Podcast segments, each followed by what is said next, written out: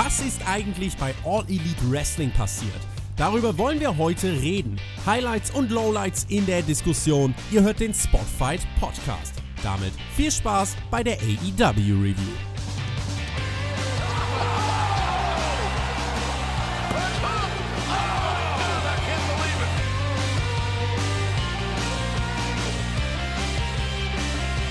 Die Chaosnacht von Charleston, West Virginia. Wie sollen wir das bitte alles in 60 Minuten pressen? Ich habe absolut keine Ahnung. Ihr hört die AEW Review. Mein Name ist Tobi. Und apropos Charleston, West Virginia, das ist der Ort, an dem mein Podcast-Partner sein Debüt auf amerikanischem Boden bestritten hat. Dabei hat er dann auch ganz nebenbei sein erstes Deathmatch-Turnier gewonnen. Thumbtack Jack, aka Alexander Bedranowski. Tobi, was für eine Nacht, die wir da gesehen haben bei AEW Dynamite. Und ich lehne mich jetzt mal aus dem Fenster und mache eine große Aussage. Das hier war die beste wöchentliche Wrestling-Show, die ich in meinem Leben gesehen habe. What? Warum sagt der Alex das? Ich muss ganz ehrlich sagen, wir nehmen das hier direkt nach der Show auf. Ich habe noch gar kein Fazit, weil ich so absolut. Es ist so viel passiert. Alex, es waren so viele Sachen. Äh, ich habe dann das letzte Match dieser Show auch beinahe vergessen, weil ich mir gar nicht mehr vorgestellt habe, dass das ja auch noch kommt. Ähm, ja, das gab dann nämlich, äh, du hast ja in Charleston ein Turnier gewonnen und auch ein Turnierfinale fand ja bei dieser Show statt, nämlich das Tag Team Championship Turnier. SEO gegen die Lucha Brothers, das war dann nachher der Main Event. Ähm, du hast in dieser Woche einen Ausflug äh, gemacht in einen anderen Podcast. Äh, dir es mittlerweile besser? Ja, ich habe mich erholt von der Raw Review, die ich mit dem Jonathan zusammen gemacht habe. Außerdem haben wir auch Hauptkampf gemacht, ne, gemeinsam mit The Mac. Falls ihr das nicht gehört habt, da haben wir ein Fazit gezogen zum ersten Monat von den Wednesday Night Wars zwischen NXT und AEW. Aber Tobi, lass uns anfangen mit dieser Show, weil da ist so unglaublich viel passiert. Und das ist auch der Grund, warum ich sage, dass das eine großartige Ausgabe war. Diese Show, die war so gut strukturiert, die war so actiongeladen. Es ist die ganze Zeit was passiert unglaublich. Also wer auch immer das Layout gemacht hat für diese Show, ganz, ganz großes Tennis. Und es hat auch schon gleich ganz anders begonnen als, als sonst. Wir hatten nämlich zum, zum Anfang, wir hatten nicht mal direkt das Dynamite-Intro, sondern was ganz anderes, Tobi. Genau, wir waren nämlich am Privatjet von Cody. Der ist mit seinem Bruder und, äh, ja, ist ausgestiegen und da wartete schon Tony Schiavone und ähm, hat dann mitgeteilt, ja, heute findet das Contract Signing für Full Gear statt zwischen Cody und Chris Jericho. Dann folgte ein Rückblick auf das Showfinale der Vorwoche und den Time Limit Draw zwischen Puck und Moxley. Es ist ja nämlich noch was passiert in der Extended äh, Version, die am Freitag im TV gelaufen ist.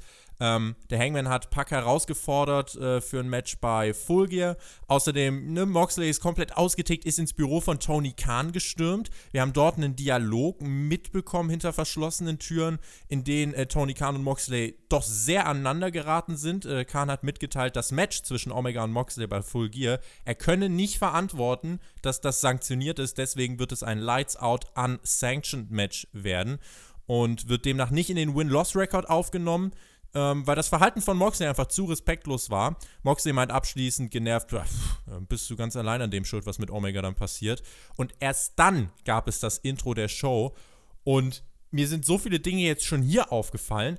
Wenn Menschen reden bei AEW, Alex, hört es sich an, als würden die wirklich so auch im echten Leben reden können. Dieser Dialog von Khan und Moxley, der war, der war richtig organisch, der war authentisch und generell dieser Showstart, es äh, das wirkte echt. Das wirkte einfach echt.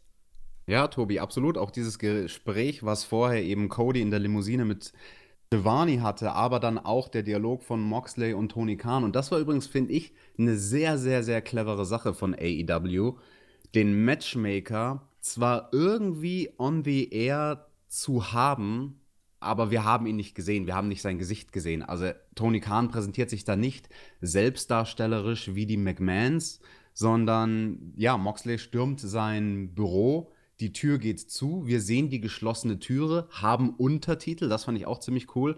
Untertitel, die sagen, wer was spricht. Die von Moxley waren dann auch noch rot eingefärbt, das war, finde ich, besonders cool. Und absolut geiler Start in die Show. Und danach erst gab es dann das eigentliche Intro von Dynamite. Also es ist schon was passiert, bevor es überhaupt losgeht. Und auch, dass Shivani dann nicht direkt am Kommentatorenpult sitzt, äh, ne, ist, also ja, er ist ja dann von der, ähm, von der Flugstelle ist er ja dann zur Arena gefahren mit Cody in der Limousine. Da gehen wir nachher nochmal ein bisschen drauf ein. Der Opener der Show, das war das Match zwischen Sammy Guevara und dem Hangman Adam Page. Ein Match, das die Fans richtig stark fanden. Der Hangman setzte sich nach einem deftigen Buckshot Lariat durch und sicherte sich einen wichtigen Sieg. Ganz genau, Tobi. Der Hangman holt sich einen wichtigen Sieg. Und die Buckshot Lariat, ne, die macht dann am Ende den Sack zu. Davor gab es einen richtig geilen Spot, so einen Bossman Slam auf den Apron, den der Hangman gezeigt hat. Richtig starkes Ding, cooles Match, kurz und knapp, acht Minuten, knackig. Für mich der perfekte Opener, also ich habe nichts dran auszusetzen, du? Nee, nicht wirklich. Es war äh, vom Layout wirklich auch richtig gut gemacht. Guevara zog gute Heel-Reaktion. Der Hangman als Gegenpart von The Elite natürlich dann der Liebling äh, der Fans. Wir hatten ja in Woche 2 von Dynamite, gab es ja den Main Event Jericho und Guevara gegen Dustin und äh, den Hangman. Da haben die beiden ja schon ein bisschen was gezeigt und hier haben sie in acht Minuten auch nochmal wirklich was auspacken können. Viel Tempo. Es gab den Spot, den du angesprochen hast. Ähm, und das war ja insgesamt wirklich äh, kurz prägnant, spektakulär und äh, Hangman zeigt ja dann auch am Ende seinen Moonsault. Es gab die AEW-Chance und den Buckshot Lariat, wie wir es gerade gesagt haben, äh, zum Sieg. Ich fand übrigens auch, dass in dieser Woche, wir haben ja letzte Woche über Crowdshots geredet, ähm, ich fand in dieser Woche hat das äh, ziemlich gut funktioniert und das ist mir auch bei diesem ersten äh, Match aufgefallen. Ist dir das auch so, äh, hast du das auch so wahrgenommen? Weil ich muss sagen, letzte Woche, ich habe mir das dann nochmal angeschaut und ja, da gab es ein paar Momente, ja, da hat es nicht ganz gepasst. Aber in dieser Woche, muss ich sagen, war das doch wirklich gut. Ja, absolut. Also das war diese Woche wirklich organisch gemacht von AEW und was soll ich sagen? Also großartige Präsentation. Überhaupt, wie, wie, wie mit Kameras einge, äh, eingesetzt wird und damit gearbeitet wird. Ein kleiner Funfact vielleicht noch an diesem Rand, es ist, denke ich, auch eine Erwähnung wert. Der Ring, der hatte ein ganz besonderes Gewand diese Woche bei TNT. Da gibt es ja so ein Crossover mit Rick und Morty und AEW. Deswegen waren die Ringposts in so einem Neongrün-Gelb. Also falls sich jemand fragt, was das zu bedeuten hatte. Es waren ja sogar die Turnbuckle-Pads. Die waren auch mit dem Logo von Rick und Morty versehen. Dazu haben wir später in der Show dann noch was gehabt. Genau, der Hangman griff dann nämlich erstmal zum Mikro und meinte, ja, lief jetzt zuletzt nicht ganz so gut für mich. Heute fühle ich mich aber gut und bei Full Gear gibt es ein bisschen Cowboy-Shit. Das war dann nochmal die kurze Ansage. Hangman trifft ja dort auf Pack. Noch was äh, zu diesem Anfangssegment. Das waren wieder turbulente erste 10, 15 Minuten, die es echt in sich hatten. Ja, den Cowboy-Shit hast du angesprochen. Das hat dann auch die Crowd dem Hangman direkt wieder zurückgegeben in Form von Chance. Cowboy-Shit, Cowboy-Shit. Also das Publikum in Charleston, West Virginia, echt, die waren heiß auf diese Show und absolut zu Recht. Wir haben dann äh, während der Werbung beim Picture in Picture Backstage, also wir haben erstmal einen Rückblick auf das Match gesehen, die Highlights, und dann haben wir Backstage die Private Party und den Rock'n'Roll Express gesehen. Ich hätte sehr gern gehört, was die gesagt haben. Dann ging es aber nach der Werbung erstmal weiter mit einem Women's Match. Shanna gegen Hikaru Shida, das war das zweite Match des Abends. Hikaru Shida, die wäre ja schon mal fast in einem Titelmatch gelandet, richtig? Ja, ganz genau. Die hatte dieses Match gegen Rio bei der ersten Ausgabe von Dynamite, hat da allerdings verloren und tritt dann hier eben an gegen Shanna, die wir in ihrem Debüt sehen. Freut mich sehr, eine Kollegin hier aus Europa, die schon sehr, sehr lange aktiv ist und auch WWE-Tryouts hatte und sehr frustriert darüber war, es dahin nicht geschafft zu haben. Und ja, geil für alle Performer. Jetzt gibt es AEW, eine zweite Anlaufstelle, wo du arbeiten kannst. Für sie hat es jetzt nach einem längeren Einbürgerungsprozess oder nicht Einbürgerung, aber halt das Visum zu bekommen, ähm, auch geklappt, dass sie in den USA am Start ist, eine Wohnung hat, einen Bankaccount dort hat. Portugal's Perfect Athlete. Und ja, die gute Dame mit dem französischen Outfit wurde aus, auch aus äh, Frankreich angekündigt. Und ja, Frankreich gegen Japan in diesem Match. Spannend. Hikaru Shida gegen Rio, äh, kleine Korrektur, bei All Out fand das Ganze statt. Da gab es das Number One äh, Contender Match, meine ich. Liege ich da richtig? Ich glaube, äh, ich glaube, es war nicht bei der ersten Dynamite-Ausgabe. Ich bin mir auch nicht sicher, weil Excalibur hat das angesprochen und dann hat er sich selbst korrigiert. Er hat einmal gesagt bei All Out, einmal gesagt bei Dynamite. Wenn ihr es wisst, schreibt uns in die Kommentare. Wir sind, äh, nehmt uns nicht übel, wir sind noch ein bisschen blown up von dieser Ausgabe und es ist früh. Äh, wir müssen selber uns erstmal hier äh, sortieren. Äh, sortieren musste sich auch Hikaru Shida während des Matches. Ich habe nämlich gedacht, was macht sie denn jetzt? Sie greift zum Stuhl. Habe gedacht, boah, bitte nicht schon wieder so was Dummes. Äh, sie griff aber nur zum Stuhl, um den sich hinzustellen, um ein Jumping Running Knee zu delivern, was stark aussah. Es gab im Ring nach einem Diving Double Foot Stomp von Shanna den Nearfall, ein Suplex von draußen nach drin im Cesaro-Style vom zweiten Seil das dann der Nearfall, den Hikaru Shida bekommen hatte. Und nach etwas mehr als 10 Minuten gab es dann den Falcon Arrow und da gab es noch den Kickout, aber danach noch einmal der Knee Strike und der Sieg für Hikaru Shida. Das war Alex. Ich weiß nicht, was es mit diesen Women's Matches bei AEW auf sich hat. Ich denke mir in den ersten fünf Minuten immer, hm, ja, das nimmt jetzt gerade Tempo raus. Und am Ende denke ich mir immer, ja, okay, aber irgendwie war es ja jetzt doch nicht schlecht. Ah, interessant, dass du das so beobachtest, weil die Women's Division ist natürlich der vielleicht größte Kritikpunkt, den es aktuell bei AW gibt.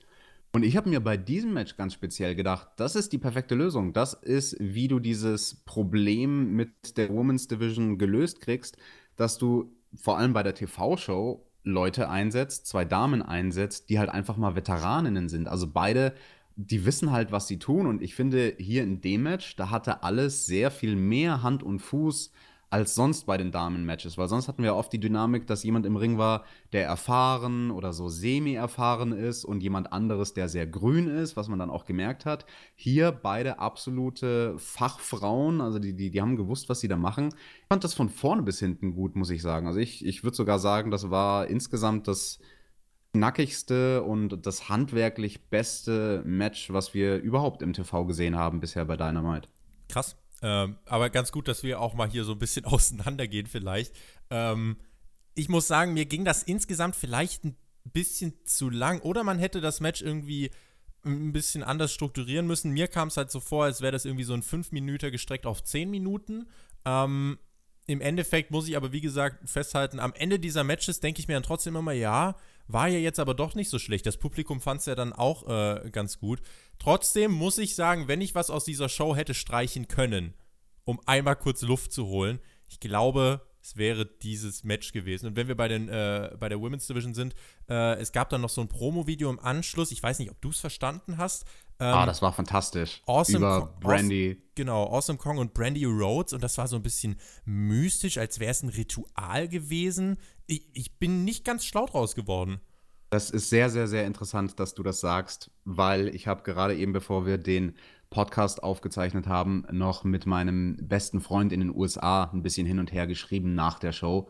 Den werden viele davon von euch da draußen kennen. Das ist Matt Burns, besser bekannt als Sick Nick Mondo. Unter dem Namen ist er vor allem in Deathmatches Anfang des Jahrtausends bei der CZW vor allem in den USA angetreten.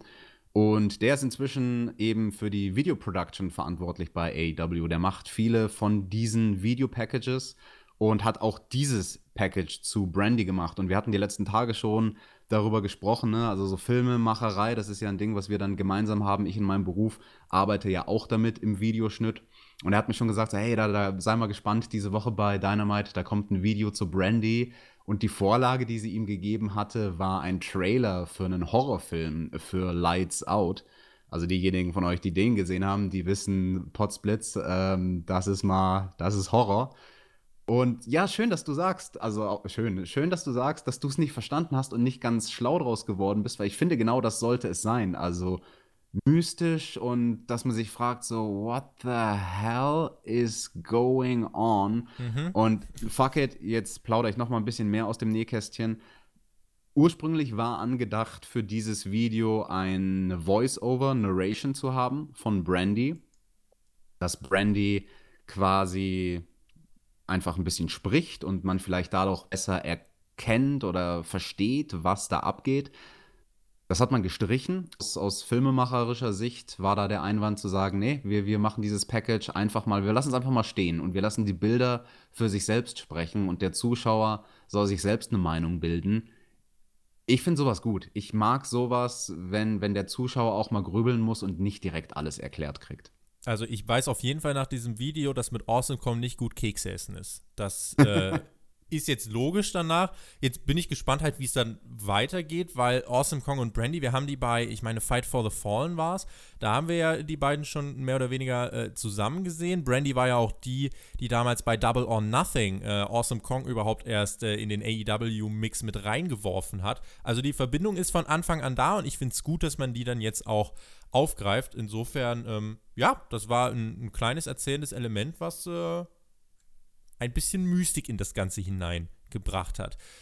Chris Van Vliet, so heißt er nämlich, der hat dann den Rock'n'Roll Express äh, begrüßt. Die sollten nämlich. Kurz, Tobi, ich dachte ja erst, dass da jetzt Ricky und äh, dass da jetzt Rick und Morty rauskommen, als er die Namen gesagt hat von den beiden Jungs vom Rock'n'Roll Express. Der heißt aber Ricky Morton. Ricky Morton.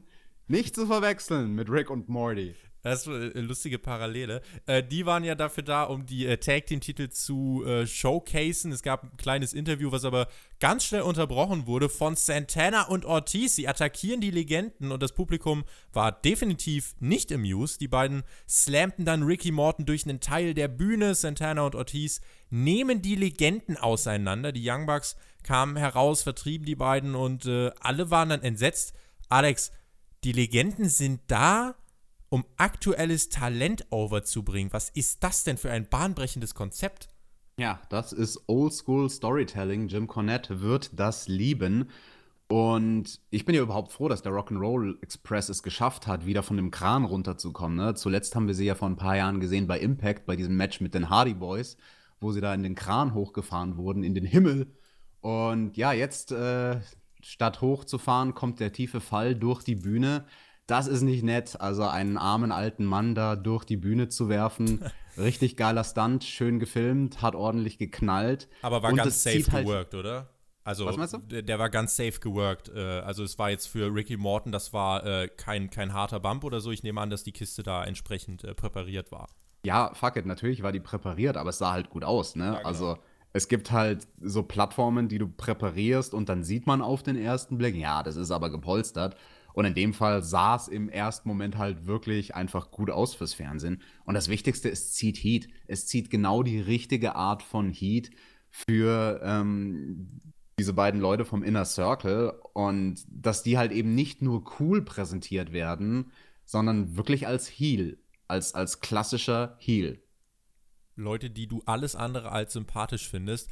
Ähm, Insofern, ja, also ich fand auch, äh, das war genau die richtige Einsetzung. Wenn du solche Legenden in deiner Show hast und einer von denen Bump nehmen kann, dann musst du oder dann, dann kannst du das doch super nutzen, um die Leute, die aktuell im Geschehen drin sind, um zu zeigen, ey, die sind gerade eher der heiße Scheiß. Und in dem Fall hat man es halt wirklich genutzt, um auch wirklich äh, diese Heal-Reaktion aufzubauen für Santana und Ortiz, die auch nachher in der Show nochmal zu sehen waren. Also es blieb ja nicht dabei, sondern die haben ja generell Chaos angerichtet. Ich glaube, Chaos ist generell ein gutes Wort, womit man sich diese oder worunter man diese Ausgabe zusammenfassen kann.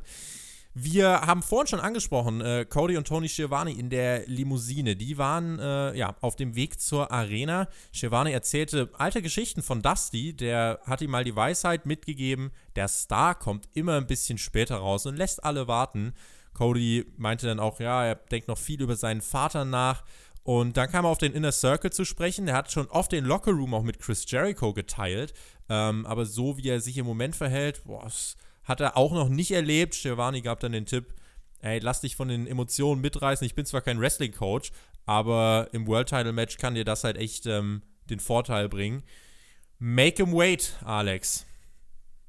Ja, lass sie mal ordentlich warten. Das ist doch eine geschickte Taktik. Und AEW lässt uns halt die ganze Show über gar nicht warten, weil es passiert die ganze Zeit was. Das hier war ein perfektes Beispiel für ineinander verschachtelte Segmente. Wir kamen gerade raus aus diesem Angriff auf die beiden Legenden. Dann in der Halle, quasi fast gefühlt, während die noch abtransportiert werden, kommt schon der nächste Entrance für das Sechs-Mann-Tag-Team-Match. Wird unterbrochen von der Fahrt in der Limousine. Zurück in die Halle zu dem nächsten Entrance für das Sechs-Mann-Tag-Team-Match. Es passiert gefühlt bei AEW so viel gleichzeitig. Also nicht nur im Ring, in der Halle und Backstage, auf dem Weg zur Halle. Ich fand, diese Show, die hatte wirklich eine großartige Dynamik ganz stark gemacht von der AEW. Das Six-Man-Tag-Team-Match, was du angesprochen hast, äh, Reynolds, Silver und QT Marshall, die trafen auf die Best Friends und Orange Cassidy. So, und hier haben wir dann diesen Rick and Morty Anstrich ganz klar zu sehen bekommen. Das war diese Rick and Morty Invasion. Das Publikum zog sich auch entsprechende Masken auf. Ähm, Cassidy gegen Marshall äh, haben wir während des Matches ähm, gesehen. Die Umarmung der Best Friends, da wurde es auch richtig laut. Also, man kann ja vom Gimmick auch von Orange Cassidy halten, was man will. Es wird extrem gefeiert. Es gab den äh, Strong Zero von Chuck Taylor und äh, Trent um den Sieg, dann für die drei guten Freunde zu holen. Äh, das Publikum fand auch das äh, richtig gut. Ich würde fast behaupten, Orange Cassidy hat mit einem der lautesten Pops des Abends bekommen. Ja, also von mir hat er den auch bekommen. Ich habe herzlich gelacht, wo er da rauskam in der Verkleidung. Also Gratulation an die Best Friends, wie die das wohl geschafft haben, den in eine Verkleidung zu stecken. Ja, Halloween steht ja an. Tobi, als was verkleidest du dich dieses Jahr? Ich gehe als überforderter Student. And I'm gonna be Vince McMahon, goddammit. Oh nein. Ähm, das Match ansonsten war halt auch äh, eigentlich relativ kurz. Es war ein bisschen Comedy, aber nicht zu viel, wie ich fand. Also es war trotzdem noch äh, Wrestling Competition und äh, dass dann die Best Friends und äh, Orange Cassidy sich den Sieg holen, ist ja auch gerade nachdem die Best Friends aus dem Tag Team Turnier rausgeflogen sind, letzte Woche gegen die Young Bucks verloren haben, finde ich auch äh, der richtige Weg, während wir hier mit Cutie Marshall, Reynolds und Silver ja doch drei eher klare Jobber haben, würde ich meinen. Wegwerf-Wrestler, du bist ja gemein. Einen schönen Comedy-Aspekt fand ich auch noch, als der Ringrichter Bryce Ramsberg dann Orange Cassidy die Brille wieder aufgesetzt hat, nachdem der auf die Füße gesprungen ist. und dabei fliegt die Brille weg und er setzt ihm schön die Brille wieder auf und dann am Ende nach dem Match die Arme hochheben. Die Arme hochheben und versucht ihm halt zu helfen, beide Arme gleichzeitig hochzuheben. Und Orange Cassidy, Cassidy ist einfach zu lasch. Der, der hat da keinen Bock drauf. Und dann gab es das Contract Signing. Das ist halt auch schön. Diese Show hat darauf hingearbeitet. Ne? Also, da, das ist ja, äh, du hast nicht einfach so dieses Segment, Segment, Segment, genau wie du es ansprichst. Äh, es gab diese hin, das Hinarbeiten zum Contract Signing über diese erste Stunde verteilt. Und dann kam es eben, äh, äh, kam es eben. Der Tisch dafür war ja äh, auf der Bühne auch aufgebaut. Alex, ähm, das war insgesamt von der Präsentation auch ein bisschen anders, ne? Absolut. Und das Segment war auch das, wo ich vor der Show am meisten drauf gespannt war. Weil wir, mir war schon klar, dass AEW und Cody und Jericho hier versuchen werden, das Rad neu zu erfinden. Mit einer Segmentart, dem Contract Signing. Naja, es ist halt immer same old, same old, zwei Wrestler und ein Tisch im Ring. Und am Ende fliegt einer durch den Tisch. Wow, und hier fängt es alleine mal an mit dem kleinen feinen Detail. Der Tisch steht nicht im Ring, der Tisch steht auf der Bühne was für Details dieses Segment abgesondert haben von der klassischen Art, so ein Contract Signing aufzubauen. Darauf gehen wir dann noch ein. Tobi, führ uns doch erstmal durch. Was ist hier alles passiert? Jericho hatte ein Kürbisjackett an. Das war erstens. äh, zweitens, es gab ein AEW General Counsel. Achtung, es gab eine Anwältin, die, diesem Vertra die dieser Vertragsunterzeichnung beiwohnte. Die Wir war auch ziemlich hot. Da, ja, das ist jedem selber überlassen, ja. Auf jeden Fall nichts, wo man wegschaut. Ähm, wir sahen, äh, als Jericho danach, also erst kam Jericho raus und ähm, der hat natürlich super Reaktionen bekommen. Dann sahen wir die Limousine mit Giovanni und Cody ankommen. Beide kamen dann auch zu super Reaktionen heraus. Jericho sah ziemlich pisst aus, so als hätte dieses Make him Wait irgendwie, ja, man lässt Les Champion nicht warten. Tony Schiavone sagte dann nochmal, um was es denn überhaupt geht. Was wird denn hier überhaupt unterzeichnet? Ein Vertrag für das World Championship Match zwischen Chris Jericho und Cody am 9. November bei Full Gear in Baltimore. One Fall, 60-Minute Time Limit, three Judges ähm, zur Entscheidungsfindung, falls es ein Time Limit Draw gibt. Cody unterzeichnete, Jericho schaute sich das erstmal an, saß dann da, schnellte nach oben und deutete an, was machen zu wollen, aber meinte, ach, Cody, hatte ich dich, ja. Ähm, das Publikum chantete You suck. Jericho meinte, ja, könnte ruhig die ganze Zeit, die ganze Nacht chanten. Shivani suckt. Cody, äh, das ist dein wichtigstes Match in deiner Karriere. Wenn du gewinnst, bist du das, was du immer werden wolltest, dann bist du World Champion. Aber wenn du verlierst, dann ist das vielleicht der Beweis für dich und für diese ganzen Millennial Jackasses hier im Publikum, dass du vielleicht doch nicht so gut bist, wie du glaubst. Deswegen unterschreibe ich diesen Vertrag.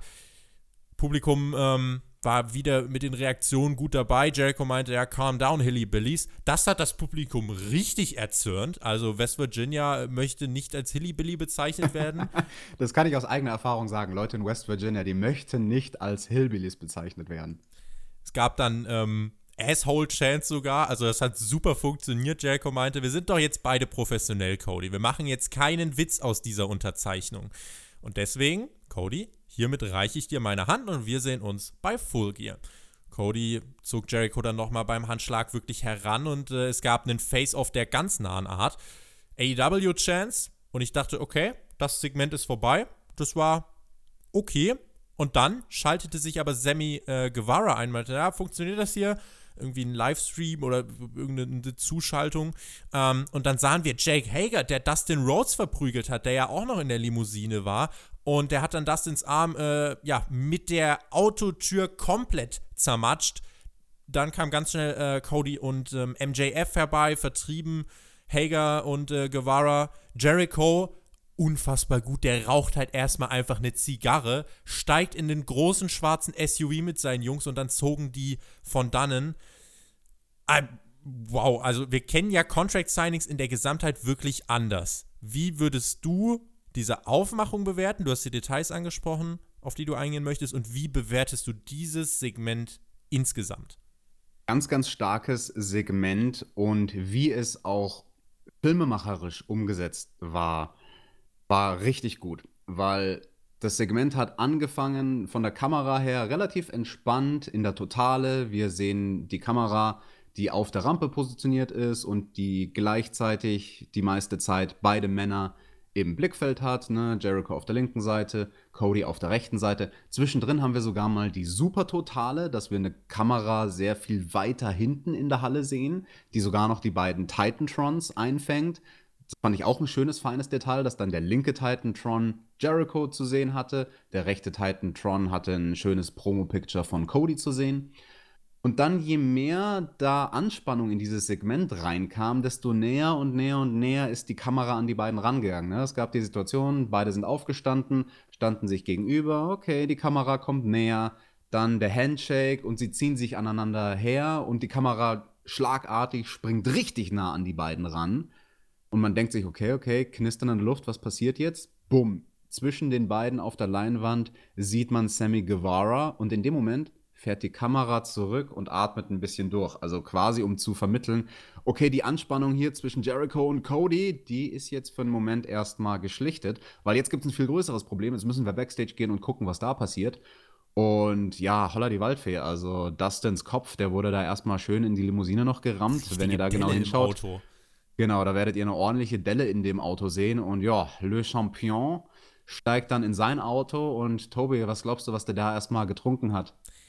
A little bit of the bubbly, würde ich uh. sagen. uh. Ey, können wir bitte appreciate, wie großartig Chris Jericho ist?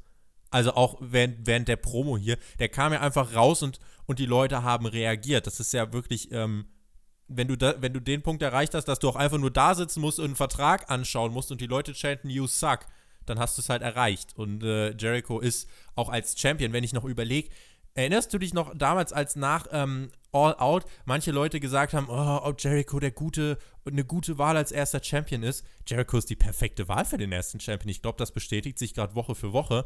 Und ich muss auch zugeben, ich bin von WWE konditioniert dass das Ganze im Ring stattfindet, dass es am Ende die Prügelei gibt. Insofern habe ich genau hierauf gewartet und ich habe auch im Voraus gedacht, ja, es wird schon so oder so ähnlich laufen. Aber es war halt doch anders. Es war eben positiv, es ging direkt damit los, da sitzt halt ein Anwalt. Es ist eigentlich, es ist halt so brutal simpel, aber es macht halt absolut Sinn.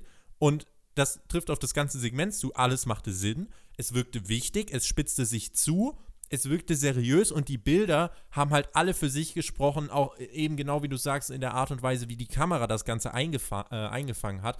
Bekommt man, wenn man so das als normaler Zuschauer schaut, bekommt man es äh, vielleicht gar nicht mit. Das passiert alles im Unterbewusstsein, aber es spitzt sich eben auch zu, eben weil die Kamera diese Dinge macht, eben weil sie ranspringt. Deswegen bist du auf einmal so, oh, passiert da was? Das passiert eben auch, weil die Kamera in diesem Moment ranspringt. Und insofern, ich fand dieses Segment richtig gut und wenn das die Messlatte für Vertragsunterzeichnung sind bei AEW, dann ähm, freue ich mich schon auf das nächste Mal. Aber ich glaube, das wird dann auch für jedes Mal individuell sein. Ne? Also, das ist halt wirklich ein einzigartiges Segment gewesen. Und wenn es da die nächste Vertragsunterzeichnung gibt, ich glaube, die wird wieder ein bisschen anders aussehen denke auch. Ich denke, für die nächste Vertragsunterzeichnung wird man sich was anderes einfallen lassen. Hier in dem Fall hat man das Segment 3 geteilt. Ne? Es gab die eigentliche Vertragsunterzeichnung auf der Bühne, aber eben davor, wir haben es ja erwähnt, zweimal in der Show hat man schon Cody in der Limousine auf dem Weg in die Halle gesehen. Also das alleine hat dem Ganzen ja mehr Bedeutung und mehr Gewicht gegeben. Schönes Segment. Und ja, danach äh, war es mal wieder Zeit für Action ich wollte durchatmen und es ging halt im Ring Nein, direkt weiter. weiter. Bam, bam, bam, Action, Action, da passiert was die ganze Zeit. Sogar in der Wiederholung ist was passiert. Also die Wiederholung wurde dann gezeigt von dieser hinterhältigen Attacke im Picture-in-Picture. Das fand ich auch sehr, sehr stark. Also generell, wie in dieser Show das Picture-in-Picture sogar benutzt wird. Sogar während der Werbung passieren coole Sachen. Also wir hatten das mit dem Rock'n'Roll Express, die da Backstage eine Interaktion haben. Wir hatten dann in dem Fall für den Zuschauer, der gerade durch die Kanäle seppt, die Wiederholung von der Attacke mit ähm, Jake Hager. Also da, da, siehst du halt einfach, wow, wow, da passiert was, da sollte ich jetzt besser nicht umschalten, da ist die ganze Zeit Action geboten. Und das macht diese Show wirklich großartig. Also die letzten Dynamite-Ausgaben, da waren immer mal Durchhänger, aber hier, also wirklich der rote Faden über die ganze Show hinweg. Also kein Witz, ich war, ich war hooked von, von der ersten bis zur letzten Minute. Die Hybrid 2 und Kip Sabian, die traten an gegen The Elite. Die Matchansetzung gab es ja, weil Kip Sabian bei AEW Dark sich unter anderem ja, darüber beschwerte. Kann man sagen, dass es doch quasi bei äh, All Elite Wrestling eher so eine Vetternwirtschaft gibt und äh, dass dann zum Beispiel die Young Bucks, die bekommen alles geschenkt und auch Cody, dass er im World Title Match ist. Ähm, ja, und daraufhin gab es dann eben diese Ansetzung und dann direkt die. Ne es ist ja auch nicht so, dass es nur Action gab, sondern es sind ja auch wirklich relevante Details dann äh, über den Bildschirm gegangen. Nämlich der Entrance von Kenny Omega. Da wurde in Form eines Videospielmonologes, so 8-Bit-mäßig, ähm, wurde da eingeblendet. Und da wurde so ein bisschen Dialog durchgespielt, Kenny und die Young Bucks. Und äh, am Ende musste man dann auch eine Entscheidung treffen, ja, nein. Ähm, also da wurde ganz einfach diese innere Zerrissenheit von Omega aufgegriffen. Ich muss sagen, ich war erst von diesem Element ein bisschen überfordert und dachte, ist das jetzt Teil des Entrances oder ist das jetzt ein kleines eigenes Element? Aber danach, Alex, habe ich verstanden, das war ein eigenes kleines, äh, schlaues Erzählteil. Das war definitiv schlau erzählt. Ich war auch erst verwirrt. Mein erster Gedanke war, hä? Ist das die Dark Order, die vielleicht Kenny irgendwie eine Botschaft schickt auf einem Weg mit diesem Videospielezeug, was ihn als Gamer anspricht? Aber nee, es war einfach Storytelling, der innere, die innere Zerrissenheit, wie du es gesagt hast, von Kenny, die hier zum Ausdruck kommt. Ja, war eine Sendeminute. Mein, mein erster Gedanke war, ah, hat es diese Sendeminute gebraucht? Wäre es da nicht schlauer gewesen, eine Minute mehr Wrestling zu haben? Aber genau solche Details machen eben dieses dynamische Gefühl von Dynamite aus. Das Match selber war dann unfassbar temporeich. Das Publikum hatte auch keine Zeit zu verschnaufen. Wie wir. Es gab This is Awesome Chance. Der One-Winged Angel brachte Kenny und den Bucks letzten Endes den Sieg. Letzte Woche besiegte Omega ja Joey Janella. In dieser Woche holte er dann den Sieg für sein Team.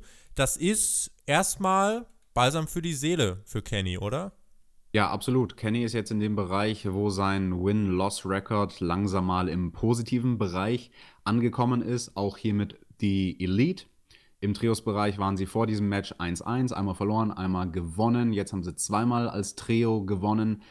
Und das tut denen definitiv gut. Ne? Wir haben ja das anstehende Match dann bei Full Gear zwischen Kenny und und John Moxley und das schadet Kenny nicht, da Fahrtwind aufzunehmen. Ein kleines Detail muss ich noch ansprechen, weil ich es wirklich sehr schön fand in diesem Match. Ich bin sonst ja eigentlich nicht der Fan davon, so zu viel Comedy in ein ernstes Match zu packen und das hier war ein ernstes Match, also wo die Leute wirklich versucht haben zu gewinnen. Es gab diesen einen Spot, wo Kenny dreimal diesen Snap Suplex zeigt von hinten und die Leute dadurch auf den Nacken wirft und dann stehen sie alle auf, seine drei Gegner stehen hinter ihm, Kenny posiert in die Kamera, snappt mit den Fingern und in dem Moment fallen sie alle Ric Flair-mäßig aufs Gesicht.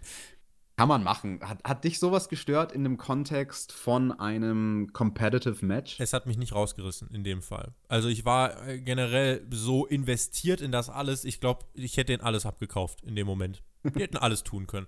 Ähm, ich ratter ja jetzt normalerweise auch immer diese Spots runter, aber es war auch hier einfach in der kurzen Zeit so viel. Das zum Beispiel, das Match hätte man eigentlich fast noch auf eine Viertelstunde strecken können.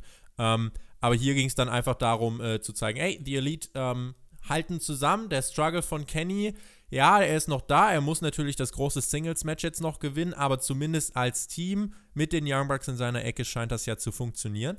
Und die Bucks haben danach ja noch gefeiert, klatschen mit dem Publikum ab und da waren auch wieder diese Rick und Morty Masken und auf einmal wurden diese Masken abgenommen von zwei Zuschauern. Das waren Santana und Ortiz und die haben die Young Bucks attackiert. Wie hinterhältig, die sind überall. Der Inner Circle ist überall in dieser Show.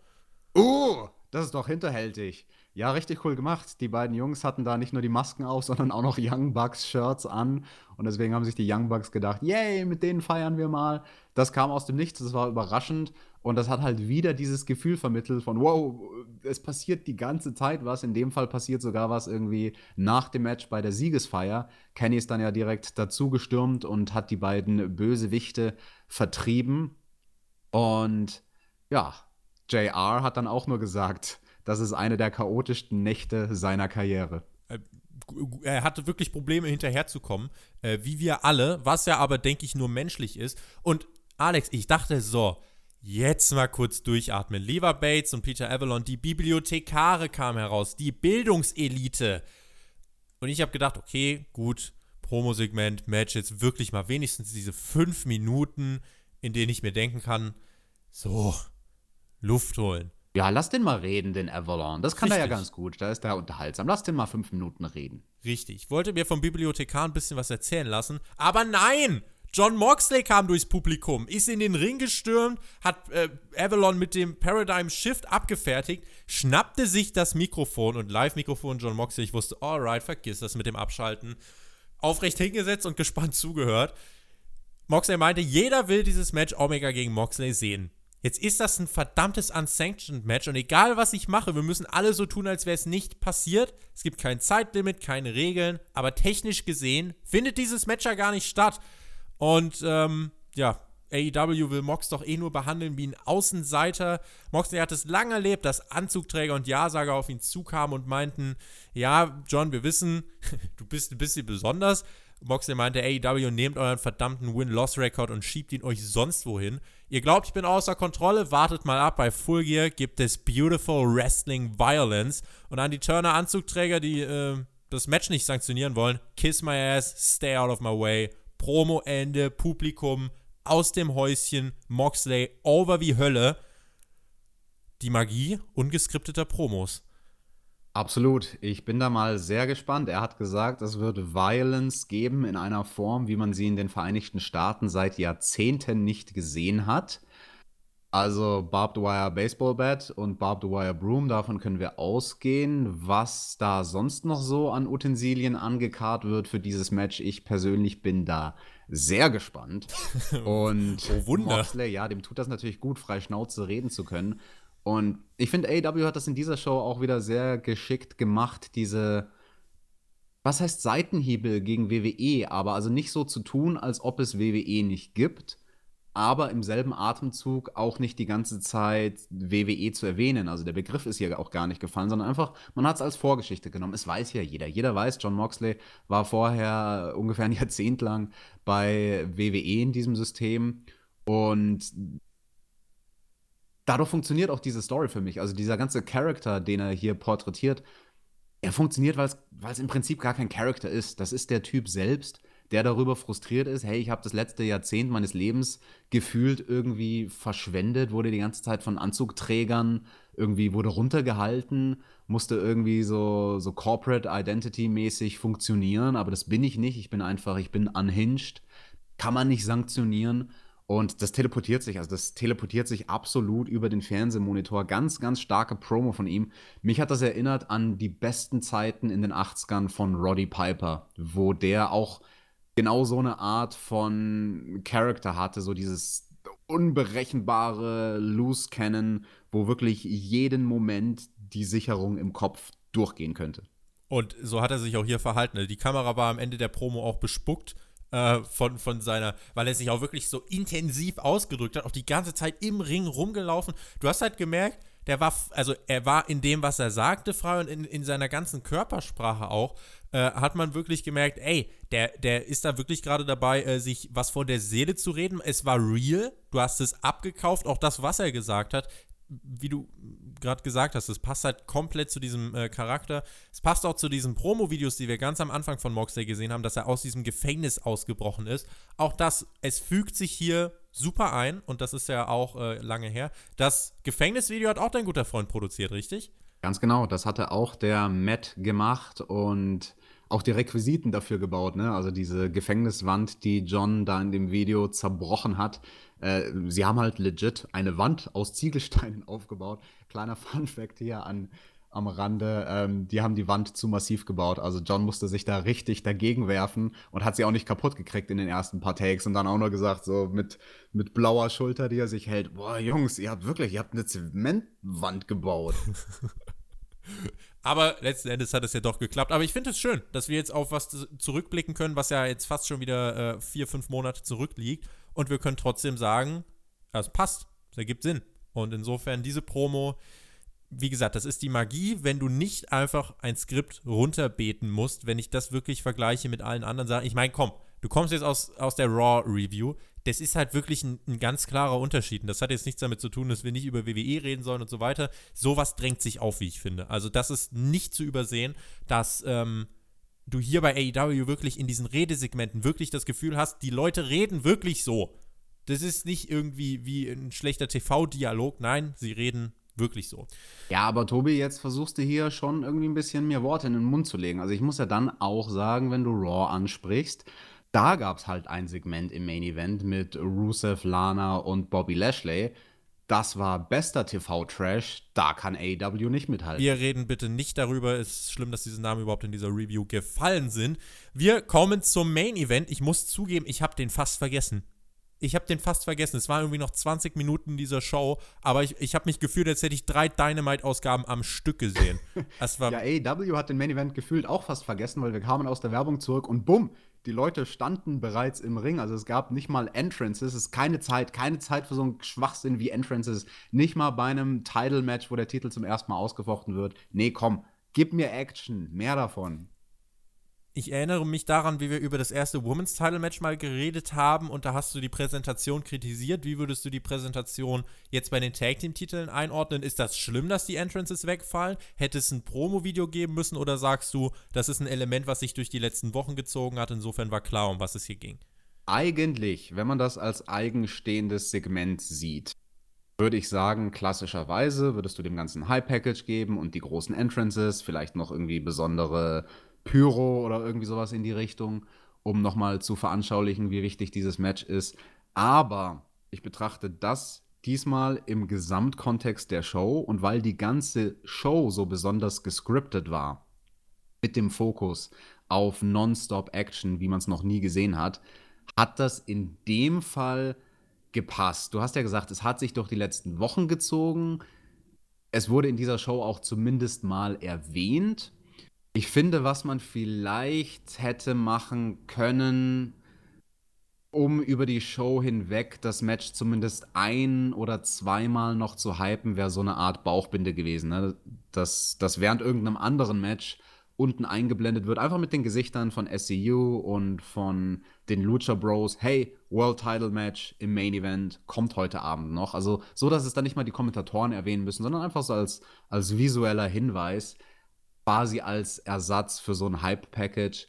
Ja, aber in dem Fall, ähm, in dem Fall hat es mich nicht gestört. Hat es dich gestört? Hat dir was gefehlt? Wenn ich das jetzt sage, dann äh, kann man halt die legitime Gegenfrage stellen, ja, wie hätte man es denn unterbringen sollen? Also eigentlich gibt es wirklich nur die Möglichkeit, das während der Show mit der Bauchbinde irgendwie noch äh, einzubasteln, aber man hat es ja doch im Kommentar erwähnt, äh, zu Beginn auch der Show. Und äh, da gab es ja auch die Grafik. Und ansonsten, ich sag mal so, dass auch die Entrances in der Werbung stattfinden, kannst du halt immer noch so argumentieren, ja, die müssen halt eine Werbepause machen. Und äh, ja, die Show ist halt äh, nicht komplett geskriptet und da kann es eben sein, dass die Entrances in die Werbung fallen und äh, dass das Match dann erst wirklich startet, wenn wir aus der Werbung zurückkommen. Insofern Wenn sich AEW so als Sport äh, präsentieren möchte, finde ich sowas auch mal okay. Ähm, ein Promo-Video davor, so 60 Sekunden, ja, wäre ideal gewesen, aber wir hatten die Zeit nicht. Wir hatten ganz man, einfach diese Zeit nicht. Man muss eine Sache noch sagen, das hat halt einen Effekt fürs Live-Publikum. Dadurch bleibt das Live-Publikum heiß, wenn es für die in der Halle nahtlos von einer Sache ins andere übergeht. Ne? Die hatten die Promo von Moxley gesehen, während wir in der Werbung waren, haben die die Entrances live gesehen. Für das Live-Publikum gab es nicht diese zwei Minuten, in denen nichts passiert, sondern die wurden halt die ganze Zeit entertained. Und das Einzige, was man vielleicht noch anmerken könnte, ähm, ja, zwei Sachen eigentlich. Also du, du hast gesagt, wie hätte man es denn noch unterbringen können? Also wenn man es jetzt mal quasi ähm, realistisch betrachtet, diese Show, also als, als etwas, wo ja die Verantwortlichen nicht wissen, was passieren, Augenzwinker, dann konnten die ja nicht wissen, dass da der John Moxley rauskommt und fünf Minuten eine Promo hält, was die Zeit ist, die die Entrances gekostet hätten. Also damit kann man schon argumentieren, oh, da ist direkt davor was Unvorhergesehenes passiert, was dann äh, die Entrance-Zeit genommen hat. Ansonsten, das Time Limit wurde nicht angesprochen in diesem Fall. Ne? Das war anders bei, wurde, bei anderen genau, Titelmatches. Ja. Genau, also es wurde auch nicht gesagt TV Time Remaining, es wurde auch nicht gesagt 15 Minuten Time Limit, es wurde einfach nichts gesagt zum Time Limit. Die Kommentatoren haben erwähnt, dass ähm, in diesem Match wird eine Entscheidung fallen und wenn das nicht in der TV-Zeit passiert, würde es äh, per Social Media äh, das Footage ah, dann okay. geben. Genau, das war, ich glaube, Excalibur hat es dann im Kommentar äh, so gesagt, äh, zu Beginn des Matches war auch gesagt, ja, Leute, vielleicht habt ihr mitgekriegt, Justin Roberts hat diesmal kein Time Limit angekündigt und dann eben diese Erklärung hinterher. Alright. Aber, aber wir haben ja äh, das Zeitlimit nicht gebraucht, denn es gab die Entscheidung ja noch während der TV-Zeit und wir haben neue Tag Team Champions du hast äh, vor der Review, glaube ich, äh, hast du es mir schon gesagt, du hast gedacht, die Lucha Bros gewinnen. Ich ehrlich gesagt auch. Auch bei diesem Matchverlauf, denn die waren eigentlich ziemlich dominant. Und nach all dem Spektakel, Alex, ist es aber so, dass ein Einroller den Sieg bringt, nämlich für SCU. Sie sind die ersten AEW World Tag Team Champions und setzen sich am Ende dieses Turniers durch.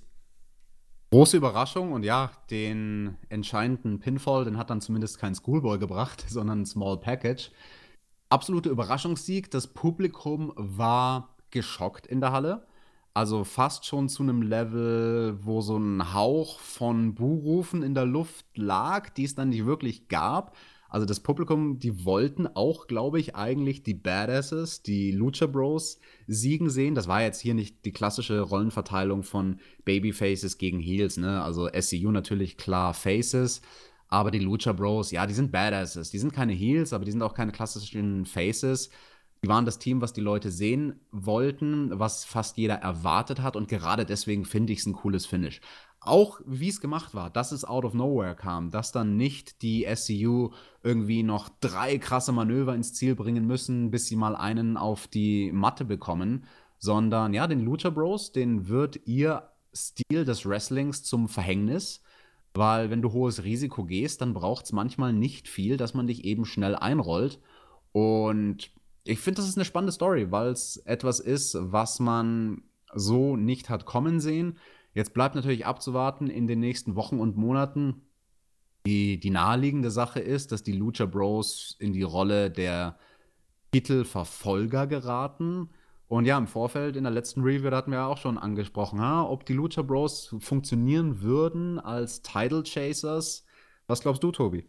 Also, ich bin eigentlich jetzt nach diesem Match der Meinung, dass sie als Title Chaser schon in Frage kommen. Allerdings müssen sie dann, finde ich, fast den Titel eigentlich schon recht zügig gewinnen oder man muss sie irgendwie anders da raushalten. Also, wenn sie jetzt in diese Titelfehde gehen gegen SCU, dann finde ich, müssen sie die auch gewinnen. Wenn es aber, äh, und ich glaube eben, dass es nicht dazu kommt, äh, wenn es einen anderen Gegner gibt für SCU, äh, SCU werden sie den erstmal ähm, ja, besiegen und die Lucha Bros werden irgendwas anderes zu tun bekommen, kurzes Programm ich finde es eigentlich legitim zu sagen, dass die Lucha Bros jetzt hier ihre Titelchance hatten im Finale und jetzt müssen sie aber trotzdem erstmal wieder ein paar Siege sammeln, bevor sie wieder eins bekommen.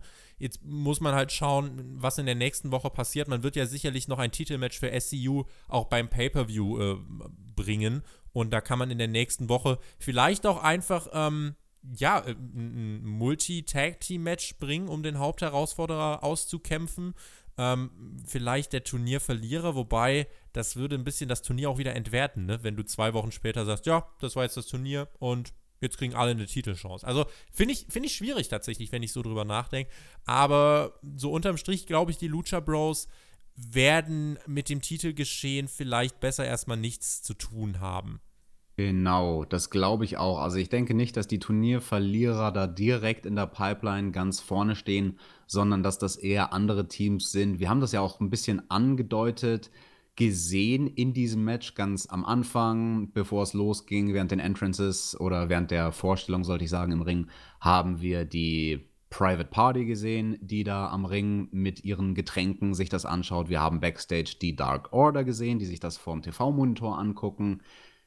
Ja, auf jeden Fall spannend in der Tag Team Division von AEW. Da ist extrem viel los. Vielleicht, ähm, ja, ich weiß nicht, wir haben ja auch ein anderes Tag Team Match noch für Full Gear angesetzt mit den Young Bucks gegen den Inner Circle. Das als Number One Contender Match? Nö, ist es nicht, aber also es, es ist die Frage, ob es da dann nur um die um die Fehde geht oder ob da auch natürlich mitschwingt, hey, ein Sieg mehr auf dem Siegeskonto positioniert einen natürlich dann besser als potenzieller Nummer 1 Herausforderer auf die Tag Team Titel. Also definitiv spannend, ähm, unberechenbar zu diesem Zeitpunkt, was uns da die Tag Team Division von AEW bringen wird.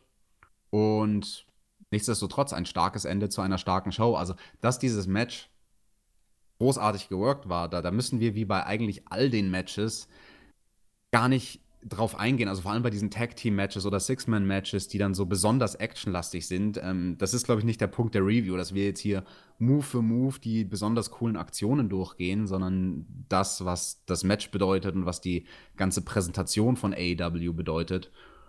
Und ja, wie gesagt, also unterm Strich keine Übertreibung. Ich, ich kann mich nicht dran erinnern, wann ich zuletzt oder ob ich jemals eine wöchentliche Show, Raw, SmackDown, irgendwas gesehen habe, was von vorne bis hinten so knackig war. Also selbst die spannendsten Ausgaben in der Attitude Era, wo es dann teilweise auch Segmente gab, die über die ganze Show aufgebaut waren, hatten dann immer zwischendrin irgendwelche Durchhänger-Matches und Midcard, Undercard, die dann nicht so toll ist.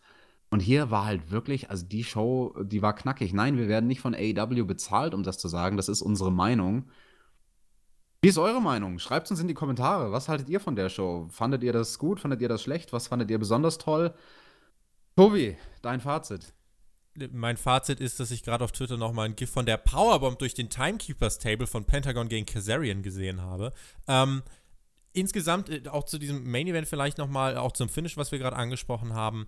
Das Publikum war vielleicht auch ein bisschen underwhelmed, weil sie äh, gedacht haben, so, das Match äh, wird jetzt dieses ganz große Riesenfinish nach einem Monster-Spot bekommen. Aber auch hier bleibt sich AEW ja treu. Das ist ja nicht das erste Mal, dass das Finish äh, eben nicht so vorhersehbar ist. Und ich finde das gut, dass wir so ein bisschen damit brechen, dass Matches nicht immer nur nach einem Finisher enden können. Also, weil das macht die ganze Sache eben, wie wir es hier gesehen haben, unvorhersehbarer. Und ähm, ich finde damit auch einfach noch ein bisschen spannender. Und auch, dass die SCU hier gewinnt, war, äh, finde ich, so nicht direkt abzusehen. Und äh, ja, insofern äh, das vielleicht noch meine zwei Cent zum Main Event. Und es ist auch krass, wie selbstverständlich es geworden ist, dass diese Tag Team Matches einfach so überragend sind. Also auch, was Phoenix wieder in diesem Match gemacht hat, das ist alles ähm, ganz großartig. Nein, und auch ich werde nicht bezahlt, auch wenn einige das vielleicht wirklich glauben.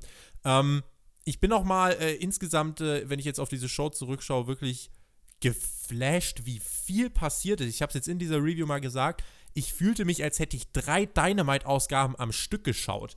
Gepresst in zwei Stunden. Es wurden so viele Sachen erzählt. Es wurde viel zugespitzt. Und das Wichtigste für mich an all dem, alles war schlüssig alles macht Sinn.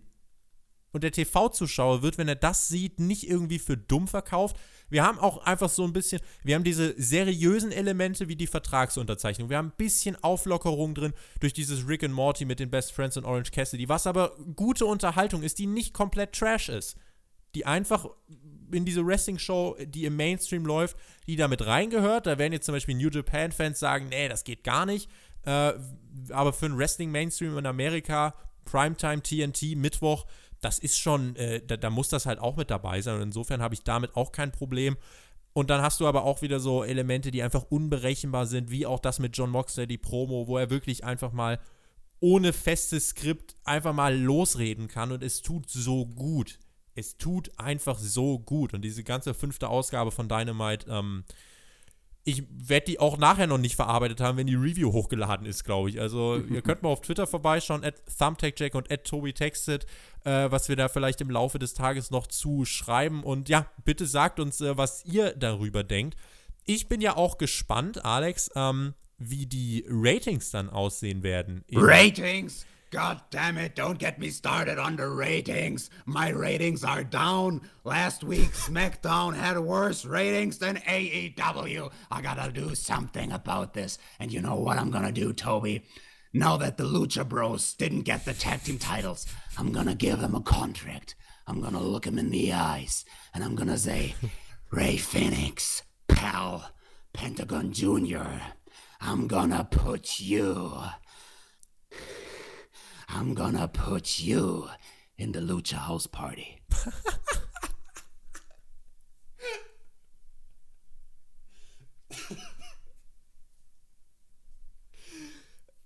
Das ist jetzt nicht das Ende des Podcasts. Nicht abschalten, kein Daumen runter nee, das ist nicht das Ende des Podcasts. Ich habe den Witz gemacht, dann ist vorbei. Nein, Alex. Wir haben noch nichts mehr, worüber wir reden können. Doch, wir haben noch was. Äh, einmal möchte ich noch doch kurz was zu den Ratings tatsächlich sagen. Und wir haben AEW Dark. Ich habe da nämlich ein kleines Experiment gemacht. Das ist, oh. jetzt, das ist jetzt quasi unser kleiner äh, Overrun. Zu den Ratings. Ähm, ich glaube tatsächlich in dieser Woche, ähm, dass AEW nochmal ein bisschen nach unten gehen wird, was nicht daran liegt, dass die Show schlecht war, sondern dass die, äh, dass die Show einfach äh, läuft gegen, die, äh, gegen das siebte Spiel der MLB äh, Baseball World Series. In der letzten Woche muss man ja sagen, diese 960.000, also Dave Meltzer beispielsweise hat gesagt, das ist eine gute Zahl. Einfach aus dem Grund, dass gegen MLB-Konkurrenz müsste das ganz schön sinken. Aber im Gegenteil, man hat sich äh, doch halbwegs noch gehalten. Man sollte sich vielleicht auch gar nicht so an dieser Millionenmarke aufhängen. Also wir behalten mal fest im Hinterkopf, TNT hat mit 500.000 gerechnet, ja, und das verdoppelt AEW im Moment noch. Insofern sage ich für die Ratings, alles über 900.000 ist für diese Ausgabe stark. Ähm, und ja, deswegen warten wir da mal ab. Ihr findet das Ganze bei Spotfight auf Twitter dann pünktlich an diesem Donnerstagabend. Ihr findet auch die NXT-Review im Laufe jetzt dieses äh, Donnerstags oder spätestens des Freitags dann hier beim Spotify Podcast-Kanal äh, oder auf Spotify, iTunes, wo auch immer ihr uns hört. Ich habe aber noch ein Experiment gemacht, Alex. Und zwar bei AEW Dark. Ich habe das in dieser Woche nicht allein geschaut sondern äh, mit einer anderen Person, die eigentlich nicht so was mit Wrestling in dem Sinne am Hut hat. Und ich habe diese AEW äh, Dark-Ausgabe, ich habe mir so gedacht, hätte ich die allein geschaut, hätte ich sie vielleicht gar nicht so besonders gefunden. Aber das zu erleben, was ich eben erlebt habe, es bestätigt das, was wir zuletzt gemutmaßt hatten. Und zwar das Feedback, was ich bekommen habe dafür, das war unter anderem, das war bei den Frauen äh, gab es Feedback, bei Sonny Kiss gab es wirklich Feedback und auch für den Main Event. Ähm, diese AEW Dark Ausgabe war vielfältig, sie war bunt und worauf es vor allem ankommt, um neues Publikum zu binden, und das habe ich mitgekriegt, es ist überhaupt nicht relevant, ob das perfekt geworkt ist, ob das technisch sauber ist. Da zählt tatsächlich dieser bunte Faktor, dieses extravagante, diese ordinären Charaktere, wie zum Beispiel Sonny Kiss, wo man, äh, wo, wo dann nur der Kommentar kam, ey, cool. Also, ohne jetzt das Match überhaupt gesehen zu haben, gab es wirklich positive Reaktionen nach dem Match. Ey, der kann ja auch noch wresteln. Wie cool ist das denn? Also, wo Charaktere allein schon dafür sorgen, dass du sagst, oh, das ist ja interessant. Wo es jetzt gar nicht nur darum geht, krasse Matches zu zeigen. Und das war, finde ich, in dieser AEW Dark-Ausgabe doch zu merken. Und dann hast du natürlich den Main-Event, wo dann jemand, der nicht viel mit Wrestling zu tun hat, sich denkt, aua, was passiert denn dort? Und äh, da gab es ja auch wirklich viele, viele stiffe Spots. Ich erinnere mich da auch an diesen ähm, Sidewalk Slam auf diese Stühle mit 450 Splash im Main Event. Ähm, das ist ja, also was auch in diesem Main Event generell passiert ist, das war auch wirklich stiff. Darby Allen, Jimmy Havoc und ähm, na, wer war der dritte im Bunde? Der, Jack Evans. Äh, genau, Jack Evans.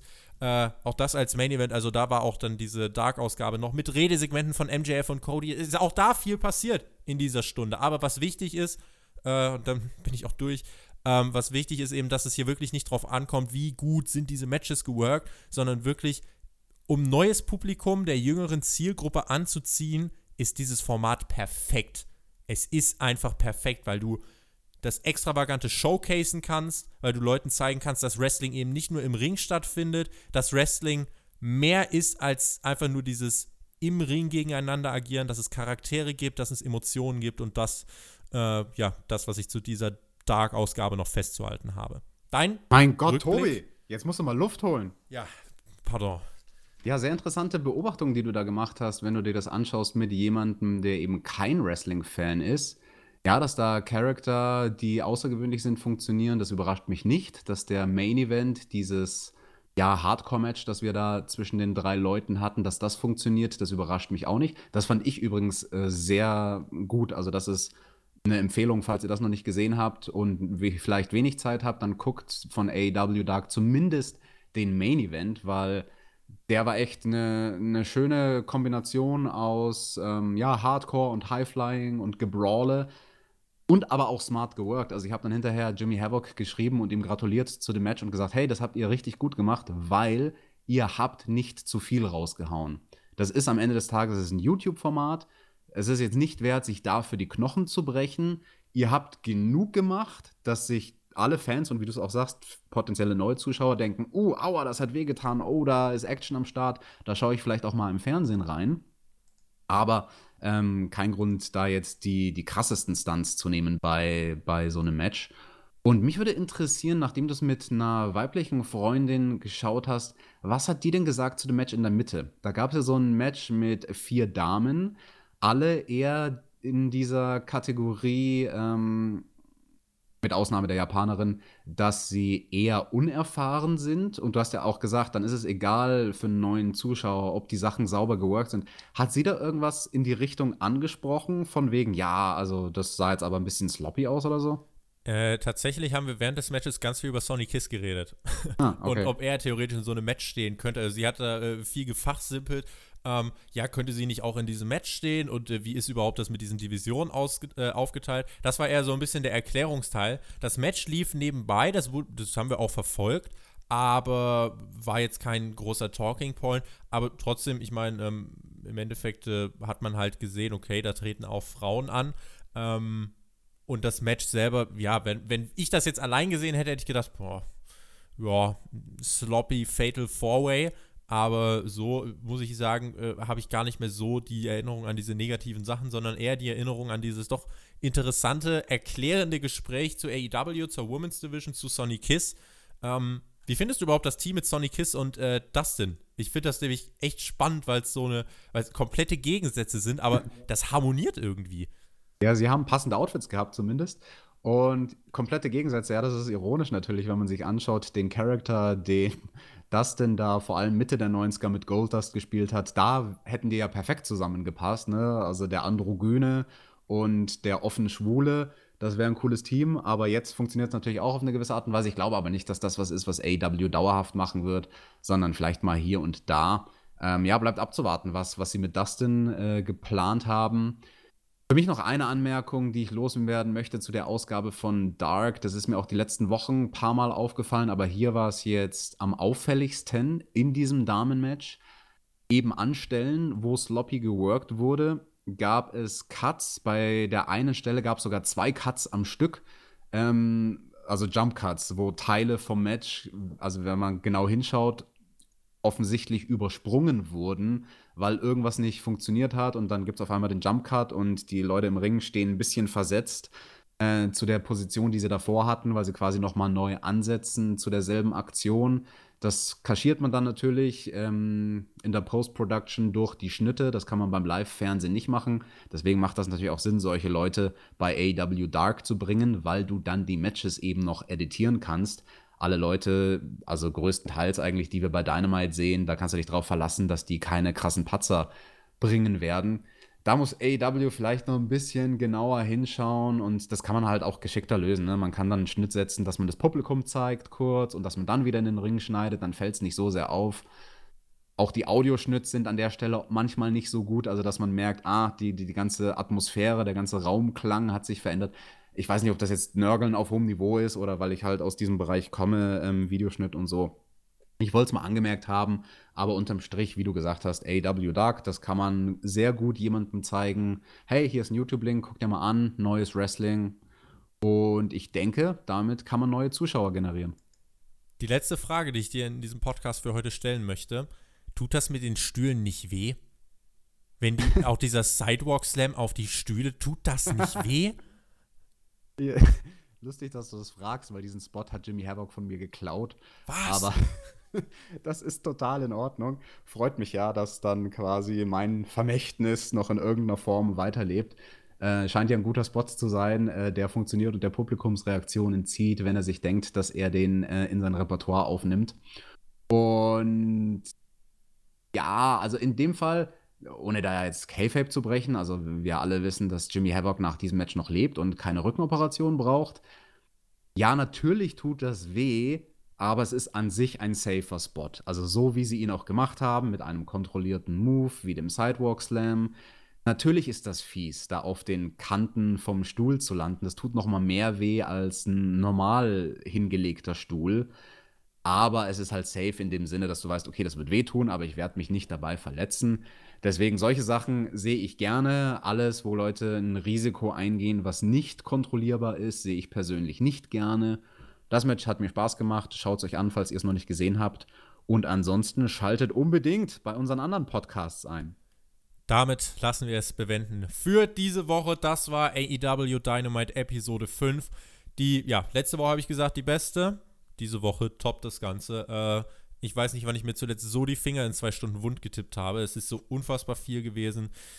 Ich hoffe, ihr hattet Spaß an dieser Review. Schreibt uns, was ihr von dieser Show äh, haltet. Äh, danke dir, Alex. Das war wieder ein schöner Donnerstagmorgen, der verflogen ist wie nur sonst was. Das ist immer ganz schön. Wir fangen im Dunkeln an und dann geht hier die Sonne auf und scheint oh. hier ins Zimmer rein. Ja, es ist hell draußen geworden.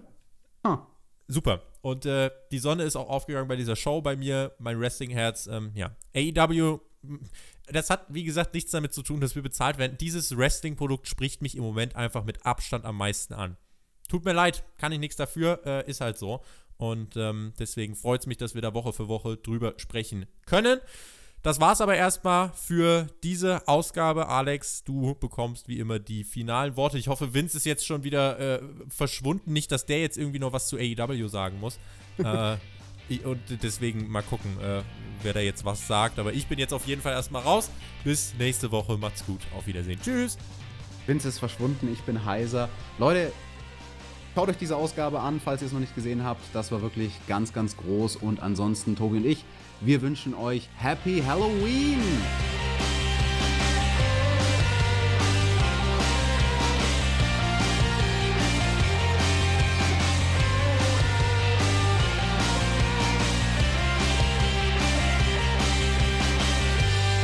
This is Halloween, this is Halloween, la la la la la la.